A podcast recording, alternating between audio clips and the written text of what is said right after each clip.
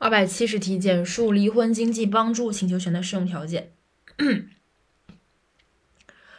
它的这个概念呢，对吧？它的内容就是三点，然后是一方另一方加一个时间。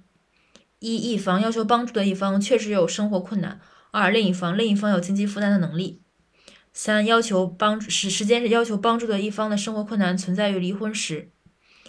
一一方二另一方三时间。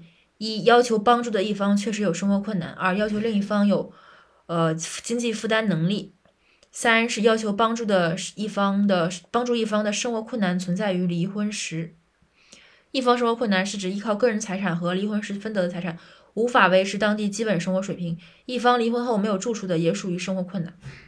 一是一方有生活困难，二是另一方有经济负担能力，三是生活困难发生于离婚时。